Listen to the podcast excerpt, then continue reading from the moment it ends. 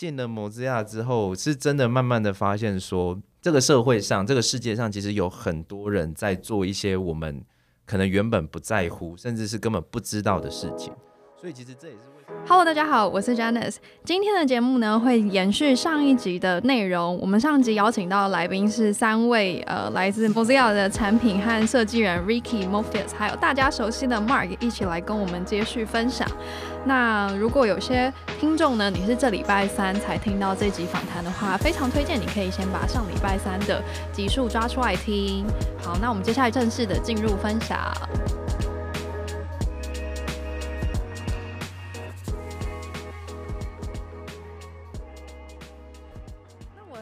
就是，比如说 Ricky，你做 researcher 啊，有因为这个 Mozilla Mission，然后而影响你去了解东南亚市场的使用行为的时候，有什么样的呃调整吗？嗯，因为像刚才 m o f e 跟大家讲，就是我们很重视像呃数据，然后还有隐私安全性，所以我们在做研究的时候，嗯、会大概看一下东南亚的民众对于这一块的理解。跟他们有没有什么使用上面，嗯、呃，超出我们预期的地方？因为，呃，我必须说，在隐私跟安全性这个议题上面来讲，西方也就是美国跟呃北美那边跟欧洲那边的接受度还有采取的行动是比较激进的。嗯、那在东南亚相对来说这一块是比较弱势，然后一般民众对这个东西还没有完全的了解。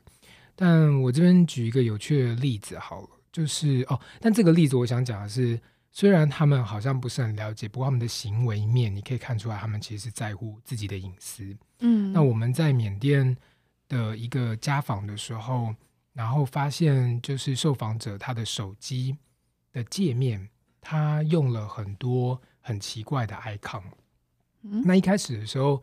呃，大家可能会是因为它是 Android 的系统嘛，所以可以有克制化的这种。Icon 的设计，那一开始我们想说，诶，因为我们都会请他说，可以让我们看一下你的呃手机，例如说脸书你都在用什么啊，或者是一些其他不同的 app，你都在平常的生活当中都在做些什么事。那当他在点的时候，其实我们根本不知道他点什么 icon，因为那个 icon 跟我们想象的都长得不一样。后来我你说你知道他点 Facebook，可是他的 Facebook 不是长得像我们认真的 Facebook 这样？他进来呃进去的确是 Facebook，可是他的外面你根本看不出那是一个 Facebook 的。icon，嗯，然后没有办法让你知道他用哪一个 app。对，然后我记，我记得那个时候，嗯，是有一个有一个 user 他还用的那种星座，对，就是就是整个桌布都是整个桌布就是不同的星座，然后他永远他自己都知道啊，反正这个看起来是这个形状就是 Facebook 啊，这个是什么？但是我们完全不知道那是什么。对，因为那时候的确就是 Morpheus 讲，就是星，因为我们乍看之下是一堆线，对，所以一开始的时候其实我们并不知道那是星座，所以我们问他说：“哎，请问这是什么图案？”他说：“哦，我下载了一个星座的，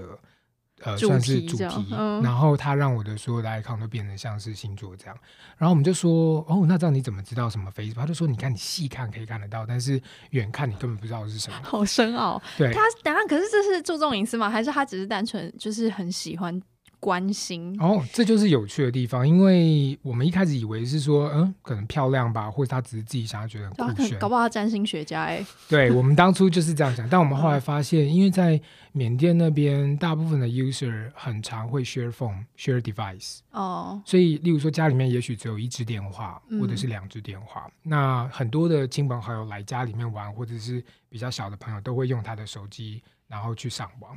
那他其实是为了。保护他自己的隐私，因为他不想要他的朋友在第一眼就知道 Facebook 在哪里，Messenger 在哪里。嗯，所以他透过这种比较迂回的，你知道这种保护自己的方法，然后让人家一开始，因为就像我们嘛，我们第一次看到手机想说 Facebook 在哪里，看不到，所以他就用这种比较呃不是这么技术的方式去保护他自己，不想让别人看到的内容。所以这个其实你会说他有没有隐私的概念？他有。只是他并他的隐私概念可能并不是我们想象常常听到的那样子的隐私的处理方法。嗯，他是用他自己的方式去保护他不想让别人看到手机的内容，尤其是在脸书或者是 Messenger，因为他觉得他的朋友常常会在脸书或者是 Messenger 上面用他的 account 去做一些搞笑的事情，所以这是他不想要的。嗯，嗯，嗯，那我觉得这样子的研究其实呃带回来给。呃，像台北的团队，或甚至其实我们会把这样的研究分享给美国那边的团队、研究团队的时候，其实他们都会觉得很有趣，而且他们也没有想过会有这样的事情发生在东南亚的国家，因为对他们来讲，其实东南亚跟台湾还是离得呃很近。对，就是说应该是说，第一个他们台台湾跟台湾是一样的。因为他们很难，应该说他们很难想象啊，所以透过台北的眼睛，其实有的时候帮他们拓展了一些对东南亚民众的一些观感。嗯嗯嗯嗯嗯，理解。哎，那 Mark 我也很好奇，就是那你就是呃 PM 的这个身份，自己就现有产品的角度，然后你在做这些呃 product management 的时候，嗯、呃，会有什么样子的设计原则是特别需要去在乎的吗？嗯，其实刚刚提到，就 Mozilla 很重视 mission 嘛，像其其实除此之外，我觉得，嗯，会对 Mozilla 有好感，或是会使用 Mozilla 产品的人，还有注重一点，就是他很在乎客制化这件事，就是他很在乎有没有提供选择让我去做客制化这件事情。就是，嗯，很多时候我们可能想一个 feature，我们就把这个 feature 完完整的 show 给 user，然后他就只能接受这个形式去用。嗯、那其实。Mozilla，我相信有在用 Firefox 的人可能知道，光是从 Preference 里面可以做的设定就超级多。因为我们其实有很多算是比较 tech savvy 或者比较 advanced user，他会希望很多功能我可以自己开开关关，自己调整成我最适合的我的浏览体验的一个行为。嗯，所以其实，嗯，我们在做很多产品现有产品上的规划，我们都会思考说，诶，我们推出这这个 feature 之后。我们要怎么帮助 user 进一步的可以去做一些客制化的行为，帮助他们呃调整成他们想要的浏览体验。所以其实像以 Firefox Lite 为例，我们除了嗯首页上的一些预设的网站，我们可以提供 user 去删除啊、新增啊等等之外，呃，我们甚至桌布的颜色也可以换，因为其实东南亚有些国家人也蛮喜欢，就是有自己的颜色去秀他的个性等等。那另外我们在 Settings 里面也有各种。可能搜寻预设的搜寻引擎，你也可以自己修改啊，或是，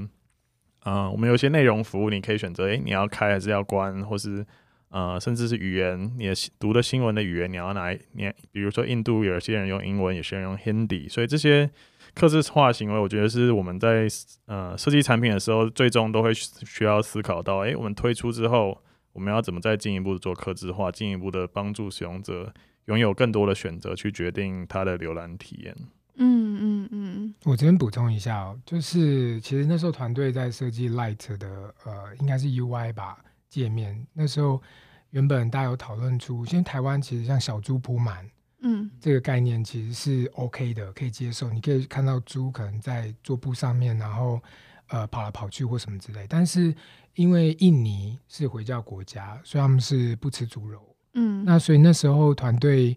呃，原本从这个概念延伸出去说，哎、欸、啊，完了，我们不能用猪哎，因为呃，这个对于印尼人来讲，可能不是一个很妥妥当的一个象征的图案，嗯、所以我们就会根据像这样的在地的民俗跟宗教习惯去思考什么样的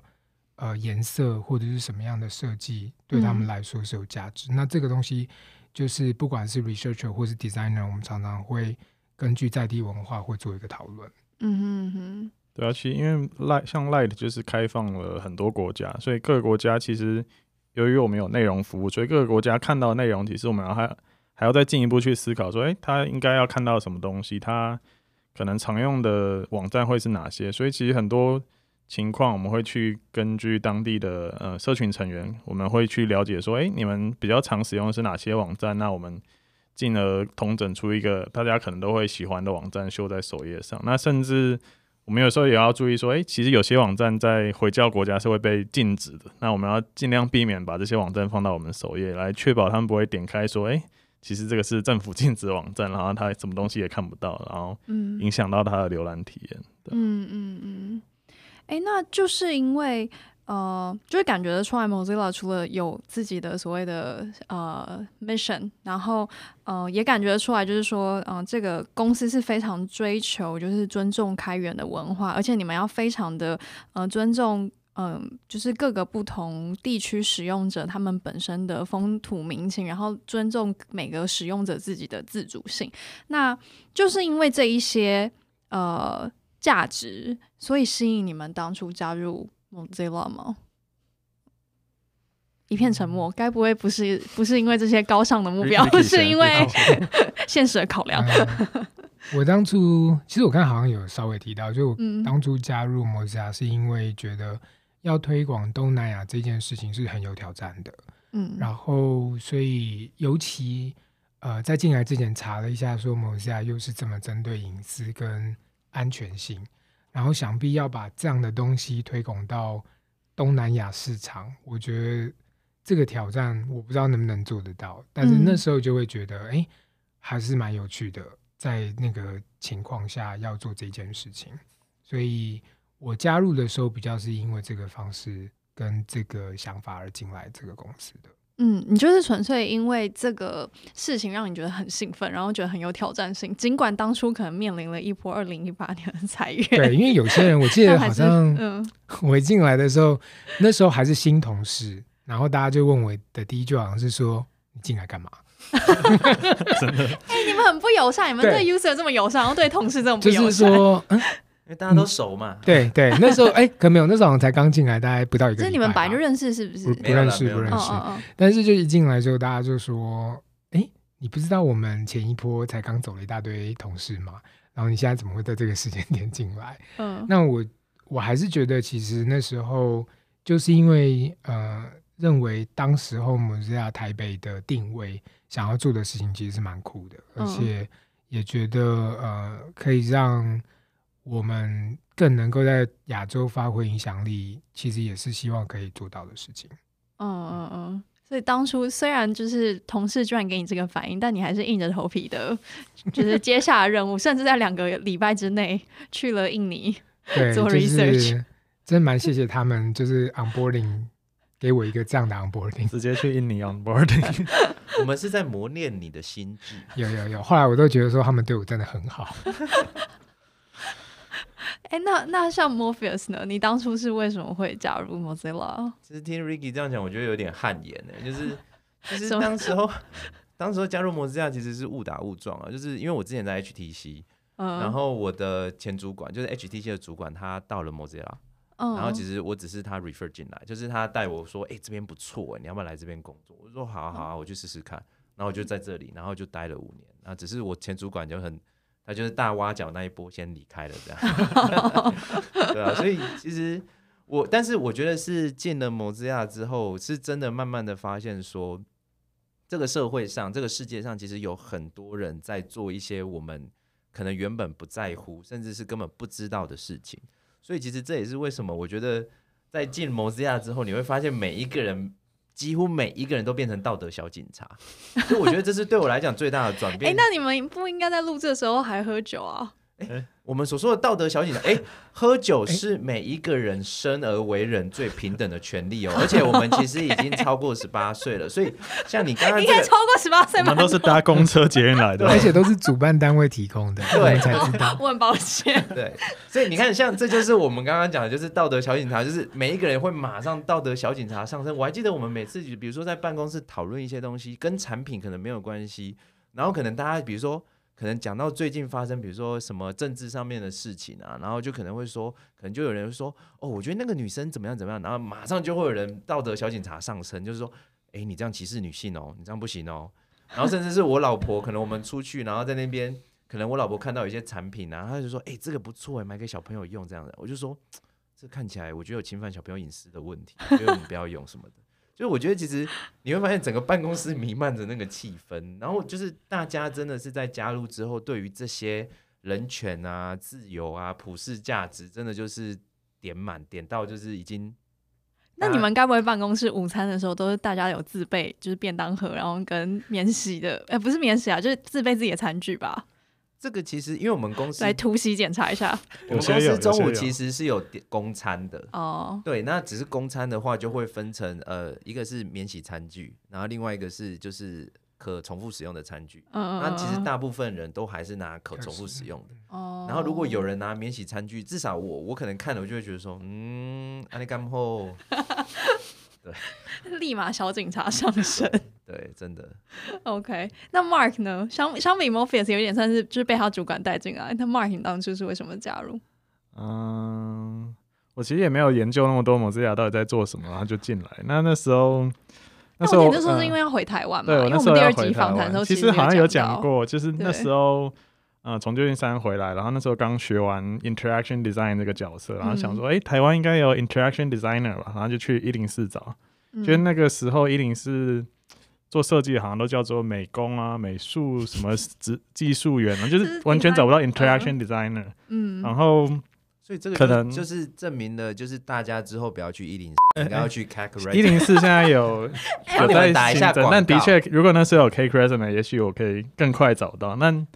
的确，我觉得可能因为 Mozilla 是外商，所以他会用一些词汇是我比较熟悉，所以刚好用 Interaction Designer 有找到这个公司，想说，哎、欸，原来台北也有做 Firefox 的这个团队在这里，然后就想说去了解看看。那其实那时候自己的 background 也跟这个网络技术科技相关，也都都没有太大的关联，所以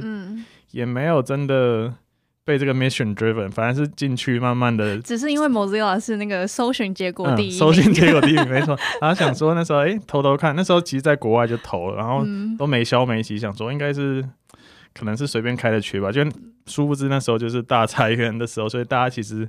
根本不就不在国内。那时候好像有个 all hands 的 meeting 在在国外，我们那时候应该还在愁云产物，对对对，然后 HR HR 都没有回啊，我想说啊算了，然后后来回台湾想说不行，我要再投一次。就隔几个小时就回来，说赶快来，赶快来，我们可以面试。就哦哦好，然后就过去，就就可是裁员不就是为了要就是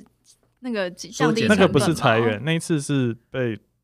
那次起呃哦，你那个时候是挖角，对啊，所以不是马克那个时候是挖角，对，然后因为那个时候其实感觉可以念出整个 Mozilla 的编年史，对，他还很精确的说哦，我跟你讲，Mark 你加入是什么什么，然后哦那个 Ricky 你是怎么样怎么样这样，对，因为其实我们每一个同事，就比如说新加，因为我也不是元老级，我们公司这次。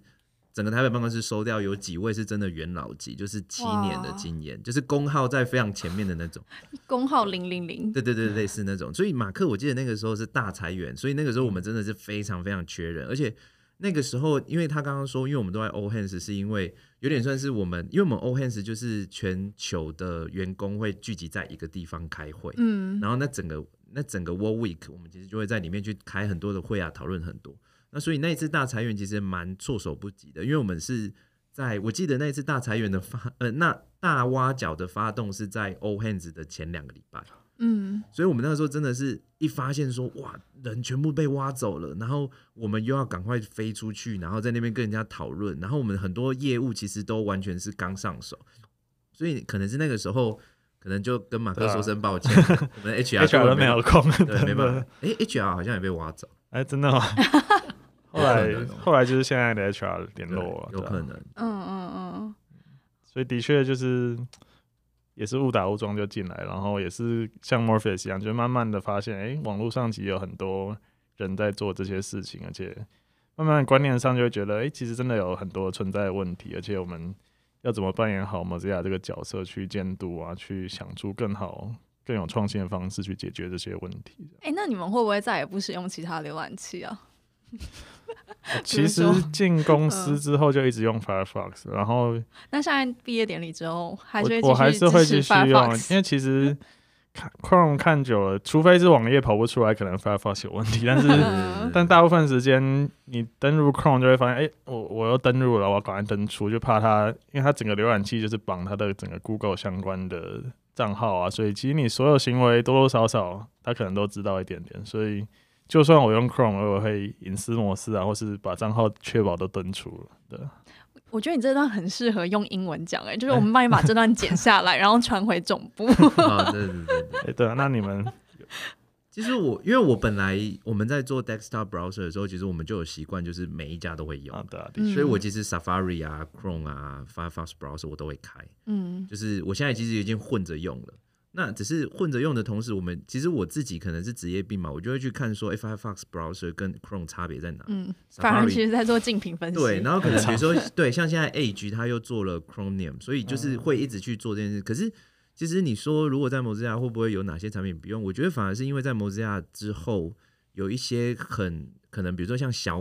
哎，好像不应该讲出名字，比如说小嗯小英小嗯 啊，或者是 O O 嗯，或者是华。等等的。这节目瞬间变得好奇怪哦。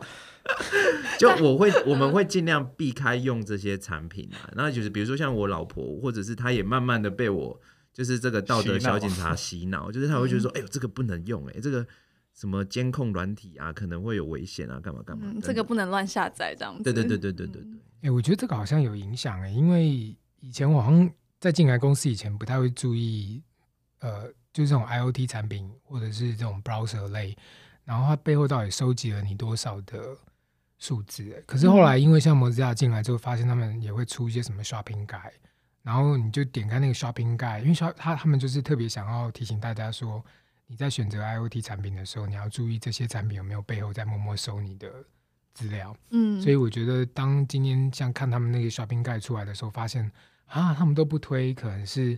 从某大陆过来的这种 产品类，或者是某些特特殊的产品的时候，我都会特别想，哎、欸。可能是真的有什么相关的一些疑虑，然后所以会会让呃可能内部的同事在做这样的调查的时候，会把它特别的区分出来。所以我觉得这个东西其实默默的好像都会影响潜移默嗯潜移默化会影响同事在讨论这方面的议题，然后跟还有跟 shopping 有关的一些事情。嗯，就感觉现在你们可能在，比如说要就是呃 create 一个新的 account，然后在任何平台上面，然后那然后要签那个使用者权益同意书的时候，会超认真看每一个条款，就不会无脑说我同意这样子。对，因为我们发现大家都是无脑同意，所以好像我们时间呐，然后好像变成是我们在做这样的产品的团队，就会觉得哎，大家都很无脑，所以我们好像不能够很无脑哎，我们好像要稍微知道一下。到底他都在收些什么资料？其实很多收资料他都预设全部够，所以我都会打开说他到底够哪些，然后确保我 uncheck 一些我不想要 share 的东西。可你不会就是要花很多时间看那些条款？就是条款其实也不一定全部都会看了，但是主要是看他有时候会列出说，哎，他你用比如说你用 Facebook 登录某一个网站，他会说，哎，我要搜你的性别、年龄、email，甚至是你的朋友群。我就想说，你不需要这么多东西啊，你只要我的 email 可能就够了。嗯，然后就会特别去做这些客制化的东西。嗯，其实就多一点同理心嘛，反正 legal team 他们写那么多条款也是花很多时间啊，你就给他们一点点回馈啊。对，我觉得三位很棒，最佳。你们心心理素质真的很高哎、欸，不愧是道德小警察。真的，尽管现在就是要大家一起毕业了，还是很开心这样子，我觉得很为大家感到欣慰。谢谢。最后我想问的是，因为就是三位其实也都在 Mozilla 待了不短的时间，然后那到底是什么让你待这么久？因为即使经历过所谓什么大裁员啦、大挖角啦，可是你们都还是待下来了。就是有什么特别的原因吗？而且即使在这一次八月初这个就是呃内部的公开信被 announce 出来之前，其实你们也说前面可能有一些小小的讯息已经被释放出来，或是一些小小的我不知道公司的一些行动。那到底是什么让你们待这么久啊？嗯，Mark 也可以对现实一点的话来说，就是其 实 Mozilla 福利真的是很不错。然后嗯，嗯，当初会加入一部分也是觉得哎。诶进入这个外商公司应该有很多出国的机会，那我自己也是很喜欢出国旅游，但其实很多时候是开会加旅游，所以其实也的确进 Mozilla 之后有很多这样的机会帮助到我，甚至是呃我们有很多资源呃提供给我们去做 training 啊，所以参加 conference 啊，或是买线上课程、买书等等，我们都有很多这样的资源提供给我们。然后另外当然是很棒的咖啡机在办公室，然后甚至有公餐，就是这些种种加起来，就是觉得哎这个。办公室真的对我们很好，然后待下去其实也没有什么大问题，除了专案上可能五年来变化很多，那一部分是转换有一些心境上要一直调整，但其实，嗯、呃，回过头来看，其实就是让自己经历过很多种不同类型的专案，学习到不同产业，可能 IoT 相关，可能 Browser 相关，甚至是新兴市场的研究相关，其实都各自都有学到一些。蛮不一样的专业，甚至是像我跟 Morpheus 本来都是 UX designer，在也在 Mozilla 期间慢慢变成 product manager，也是一种、嗯、算是嗯，就我觉得 Mozilla 真的很重视人人的发展这这类，所以其实。待了五年，当然中间可能公司的确转换过程中，大家士气会低落啊，会想说，哎、嗯欸，要不要换个地方看看？但其实会怀疑说公司这个方向到底对不对吗？多多少少都会，但其实就是怀疑啊。觉得 就身边伙伴真的很棒，就觉得待下去其实也不坏啊，就是。在也是边走边看边、嗯、做，然后再决定到底下一步是什么这样。嗯嗯嗯嗯嗯。那 Morpheus 呢？我的部分其实待了五年，然后经历过很多事情。其实对我来讲，我觉得过程当中其实当然会有谋生，想要会不会转职啊，或者是到别间公司。可是我觉得 Mozilla 很有趣的一个点，就是像刚刚讲，因为他一直在做转变，所以其实你就很像是这个时候可能在一间新创工作，然后忽然间可能公司又变了。比如说像我们在 TDC 的时候，你又变成一间大公司的小螺丝，那可能过没多久又做了，又变成我们在做 IoT 相关的东西，又变成了新创。然后可能最后又换换换换，就是这五年来，其实我们经手过的各式各样不同的产品，所以其实我对我来讲，我会觉得这五年你可以说好像都在同一间公司，其实我们一直都在不同的公司，尤其是又来个大裁员，又来个大挖角，所以其实你人其实都换过，人其实换了很大一批，所以其实我觉得对我来讲，我反而会不知不觉发现，哎，这五年已经过了，可是我做过好多好多不同的东西，我也经历过很多不同的产品。甚至跟不同的 designer、跟不同的角色去做交手等等，我觉得这是第一个点吧。那第二个点其实是，我觉得呃，Mozilla 其实给，就像刚刚马克讲，他其实给我们弹性非常的大。尤其我觉得我们的主管其实也给我们很大的弹性。所以，其实那个时候在做 designer 的时候，我在做创新类的东西，我其实都会跟我的呃主管去提说，哎，会不会我们其实可以跟学校合作，我们可以跟其他的 community 合作。所以其实。在过程当中，其实我们做了蛮多，真的我觉得是很创新的东西。是说，比如说像业界很多那种 design thinking，我们其实就一直玩，一直玩，玩到就是各式各样方式都玩。像之前我记得 Ricky 这边也玩过，比如说参与式设计等等的。那我们像我之前也在也跟大同大学或者是辅辅仁大学合作，那我们请学生一起加入我们去做创新。去帮我们想 idea，去帮我们做设计，去帮我们做 research 等等的。所以我觉得，其实在这五年当中，其实弹性很大，所以我们其实很多事情都可以做。而且最后一个部分是，可能是我觉得这五年其实会看到的东西也很不一样。比如说，像刚刚讲，我们公司很在乎多元性，所以我记得，我记得以前我还在当 designer 的时候，我有一个很很强烈的经验，就是。我要设计一个可能是呃 browser，然后大家都会使用就是 daytime 的 picker，就是那种日期啊时间的选择器这样。嗯。可是那个时候我们就因为公司很考虑的就是那种呃我们所说的那种呃能够让所有人可以使用的 accessibility accessibility 的这些东西，因为有时呃对 accessibility 这些东西，所以像那个时候我还特别我们去找公司的一位视障者，然后他也是一个 engineer。然后我就记得那个时候印象很深刻，变成是说我没办法，你们真的很多元哎，很多元，所以我没有办法让他看我的 spec，我只能一次一个。可是他是一个 engineer，对，他就是 accessibility accessibility 的 team 的人的 engineer 的 head。哎，他是他不是 head，他那只是个 manager。对，只是那个时候我还记得，因为我们那个时候在英国，然后那个时候就是我变成是我没办法让他看我的 spec，我变成要从头到尾用描述的。他说你就想象现在这个画面是长这样，你要按这个，然后他还会跟我讲说，他说。哦，通常我们在使用电脑的时候，其实因为我们看不到，所以我们会有一些快捷键，然后他们还会有一些 screen reader 啊等等的一些功能。所以我觉得这也是这五年来，就是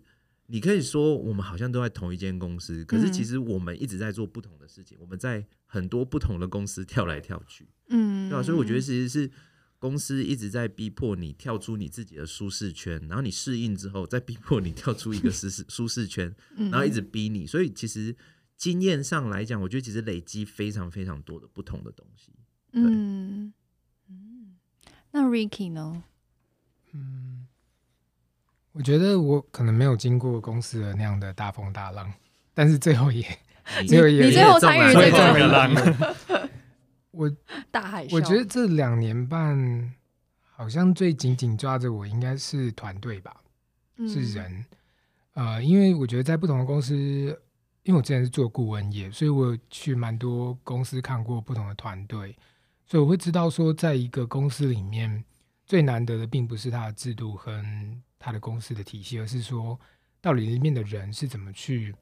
drive 一些新的东西出来。嗯，那我觉得我们知道台北在这一块，嗯，这两年半的体验算是非常非常难得，就是我觉得大家的 energy 都很很高，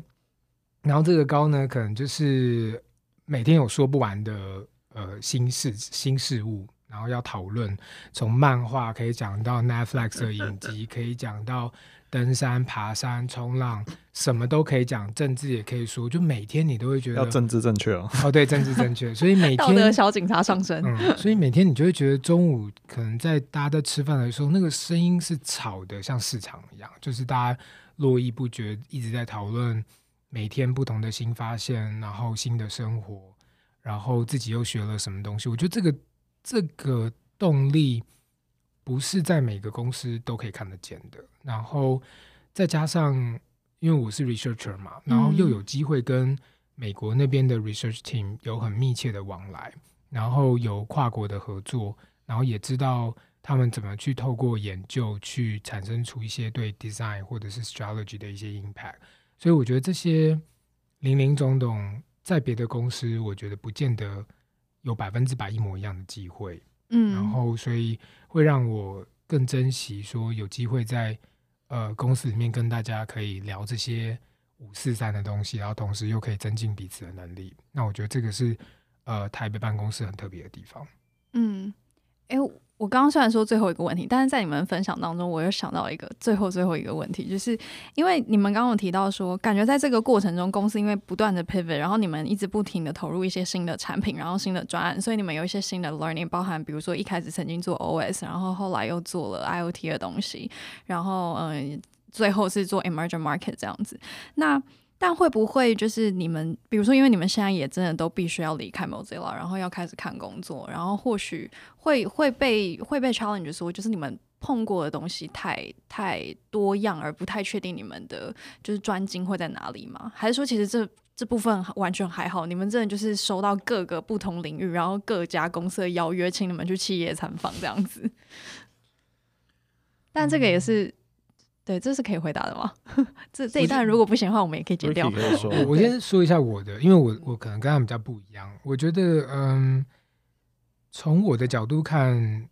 使用者研究经验的确在这个公司有些是没有办法套用到其他公司上的。因为我做的东西比较像创新，所以我在研究的使用者行为、态度、痛点、经验这些东西，都是落在帮助公司找一些新的机会点。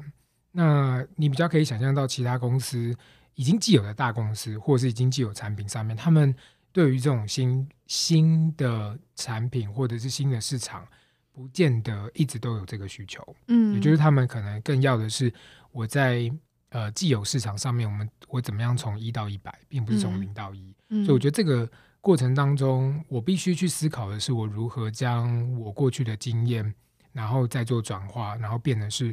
可以帮助团队，然后往下走啊，并不是说，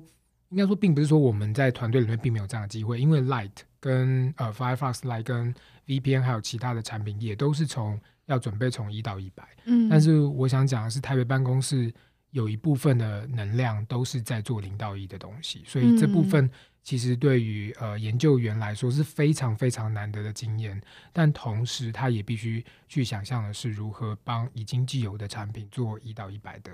这样子的一个呃专业的提升。嗯嗯嗯嗯。如果呃，其实对我来说，我觉得就像 Ricky 刚刚讲，就是我们之前至少最近几年一直在做零到一这件事情。嗯，那。其实我们之前也做的很多都是一到一百这件事情，所以其实对我来讲，我觉得其实这些东西都混在一起了。那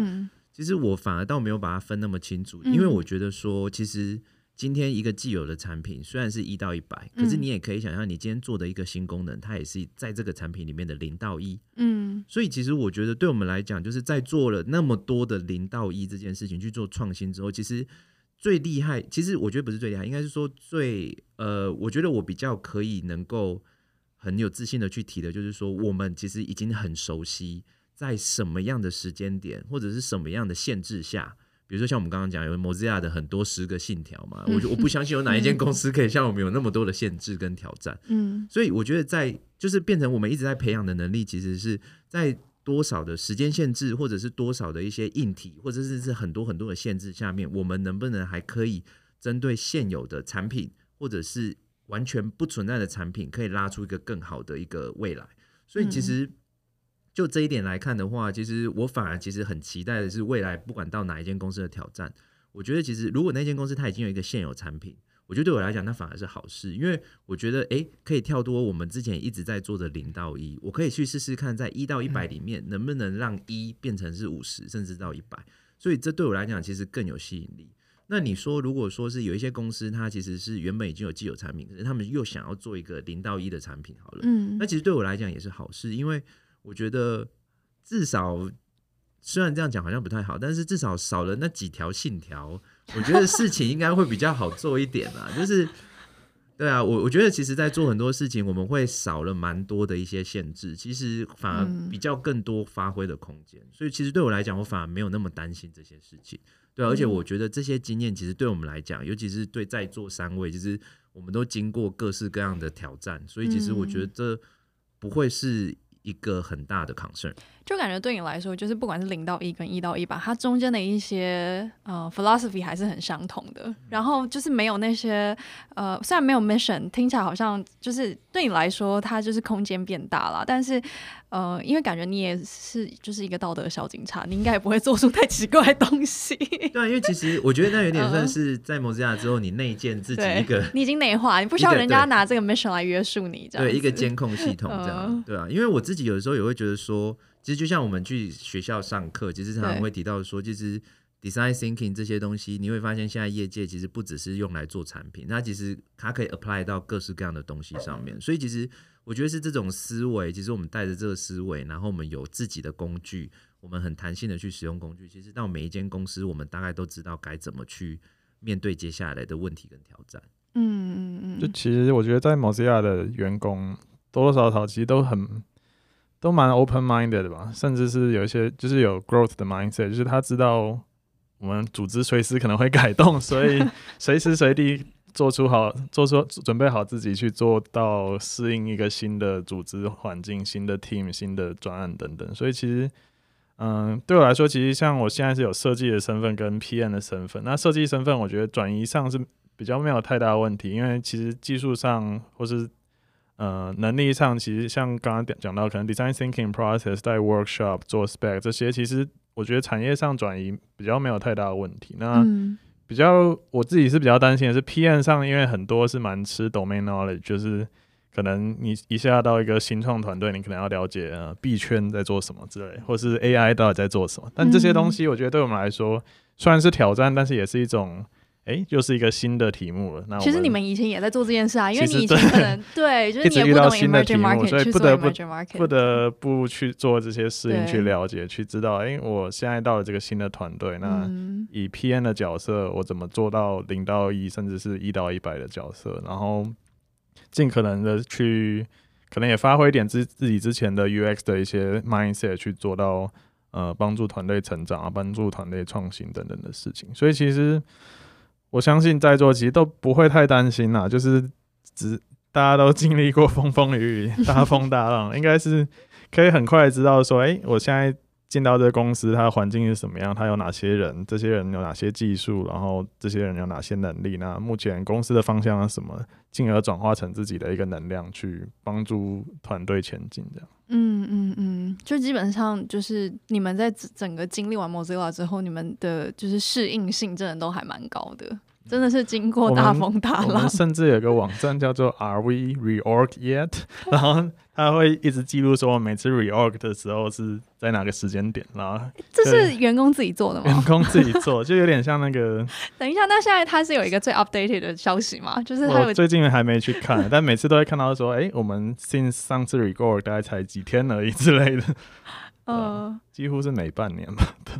哎、欸，那你们这一次的，就是台北办公室的结束，你们有做怎么样的，就是？announcement 去帮助大家更好的找到下一个舞台，或者是对，或者是就是比如说你们有一个什么主要的 contact person 之类的，因为你知道像之前应该是哎是今年吗？还是一八年？哎一九年？对一八啊，不是我我是要讲，就之前就是软体界有另外一个公司也是有类似的事情，然后就是、嗯、哦某一个人就发了一篇文嘛，然后后来就是有各个 recruiter 在他的 Facebook post 上面就是有各种留言，对，你们也有类似的。事情吗？嗯、我知道 Mozilla 它，嗯，因为从今年一月的时候，其实就有第一波，呃，大概有七十位同仁的离开这样子。嗯，那在那时候，其实 Mozilla 就有先发起一个 Hashtag，叫做 Mozilla Lifeboat, 在呃 LinkedIn 上面，所以蛮多人就是会呃既有的员工还在职的员工就会用这个 hashtag 去帮助其他的员工说，我有呃一些可能是 Connection 对 connection 或者是一些呃任何的职业呃就是职位上面的这种新的需求，所以他们就会用这种 hashtag 去做。嗯，那在今年的时候，好像我们又做了一个网站吧，叫 Talent。Talent Direct- Directory，对就是大家会呃利用 Google Form 的方式去填一些简单的资料，然后它会汇集到这个网站上，然后会看你的 location，会看你是不是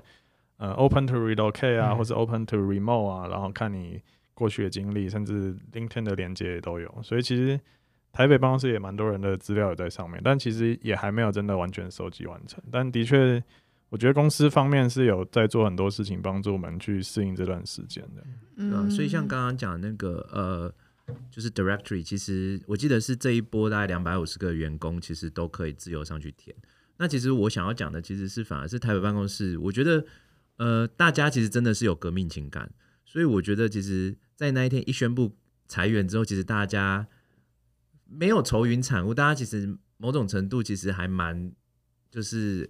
开心的。而且我觉得大家其实，在当下，其实我们就会互互助互爱啦。就是我记得那个时候，其实马上大家就建立了 Line 的一个 supporting group，然后大家就马上加入啊，然后大家就开始里面在聊天啊、讨论啊。那可能像比如说 Ricky 那个时候就会变成是说，哎，可能就 create 一个 notebook，然后大家就可以 share 彼此之间的职缺。所以其实我觉得这也是我们会很舍不得说 Mozilla 的海外办公室关掉的原因，因为其实大家都有那个革命情感在，而且大家真的是。有那种普世价值的存在，我们已经内建普世价值了，所以大家其实会觉得说这些事情互助互爱啊，然后互信互爱这件事情是非常非常需要的。嗯，所以我其实还蛮蛮感动的，是说，比如说像马克或 Ricky，其实我们都会在过程里面，很多人都会去学说，哦，可能哪一间企业有他认识的人，那他想要找大家去聊聊，大家要不要？或者是有些人就会分享很多很多的职缺，所以其实。我觉得是大家变成用大家的脑力一起再把这些事情整理起来，然后让大家有一个很简单的铺然后大家可以用。我记得后来我们其实好像有一个 Excel 表，其实有台北办公室所有被裁的人的一些有。呃通讯方式啊，还有他的一些专长等等的。嗯，我们也建立一个 Notion 的 notebook，去把所有大家看到的职缺，觉得可能有人有兴趣的，那都列在那里，大家也可以共同编辑。嗯。我们自己做了一个 cake resume，哎，偷偷来，很棒。OK，那其实这样看起来，就是呃，这一个结束也算是让大家可以带着就是你们的普世价值到更多其他不同的地方了，所以好像也不是一件坏事。嗯、呃，就可能影响更多人。没错，对。OK，好啊，那我们今天的访谈就到这边，非常感谢三位今天这么真诚的分享，祝你们未来一切顺利。谢谢大家，谢谢大家。好，那谢谢大家的收听，接下来科技职涯 Talent Connect 会为大家带来更多有趣的内容。如果你喜欢我们的 Podcast，欢迎订阅、追踪和分享。我是 Janice，大家下次见，拜拜。